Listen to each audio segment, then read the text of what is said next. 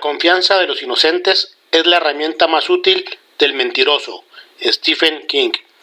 Hola, ¿cómo estás? Esperando te encuentres de lo mejor. Te comento que en esta edición semanal número 16, nombrada de corruptos a corruptos, estaré hablando de cómo el presidente de la República en cada mañanera u oportunidad que tiene afirma que ellos no son como los anteriores, es decir, que ellos no son corruptos.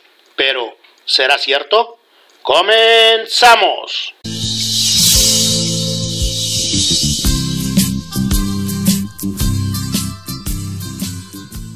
El presidente de la República dice que está decidido a erradicar por completo la corrupción y que su gobierno no será recordado por corrupto y que su principal legado será purificar la vida de México. Suena muy bonito, pero la realidad es que en su gobierno hay personajes de dudosa reputación ética, moral y profesional. Entre los más sonados están Manuel Bartlett, Alfonso Durazo, Ana Guevara, Alfonso Romo y la lista podría seguir y seguir hasta extenderse a los delegados estatales, así como a la Cámara de Diputados y de Senadores. Considero que el presidente está abusando ya de este discurso de anticorrupción y está perdiendo la credibilidad en este rubro.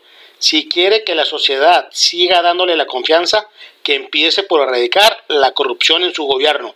Entonces sí, que hable del combate a la corrupción. La oposición, sea quien sea, y si es que realmente existe, aprovecha esta situación para generar división, discordia y odio, situaciones que nada beneficia y abona a la democracia y sobre todo para las próximas elecciones. Ningún partido político en México es por excelencia honesto y con ganas de sacar adelante al país, porque nos han demostrado que la mayoría de las personas que los integran solo buscan beneficiarse a sí mismos y sus allegados. Es por ello que me parece que los ciudadanos debemos realizar un voto de confianza a esas personas que sí son honestas y que quieren cambiar al país. Solo esperemos que los dejen ser candidatos.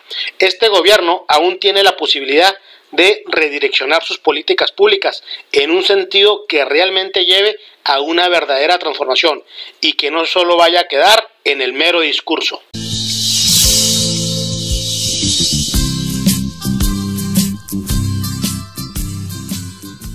Muchas gracias por escuchar esta edición semanal y te invito a que estés atento a las siguientes colaboraciones que estaré realizando. Mi nombre es Moisés Álvarez Palacio y te mando saludos desde Ojinaga, Chihuahua.